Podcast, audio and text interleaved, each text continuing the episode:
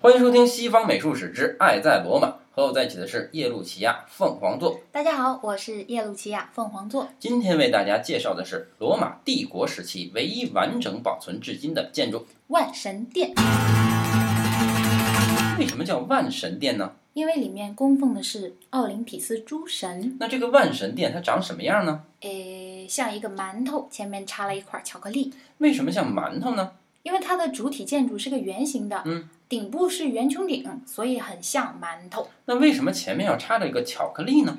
诶，因为它的入口处有一块伸出来的长方形的希腊建筑，嗯就很像一块巧克力啊。哦，那为什么这个建筑的主体它要是圆的呢？里面供奉着希腊诸神，嗯代表着和谐的宇宙。啊那当时圆形是最完美的形，啊，所以当然是圆的喽。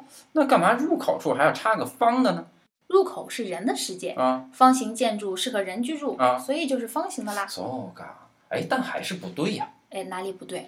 你看，人住在地上，神住在天上，那就应该把这个建筑的下半截儿设计成方的，上半截儿设计成圆的，这样才能建构一个完整的宇宙观。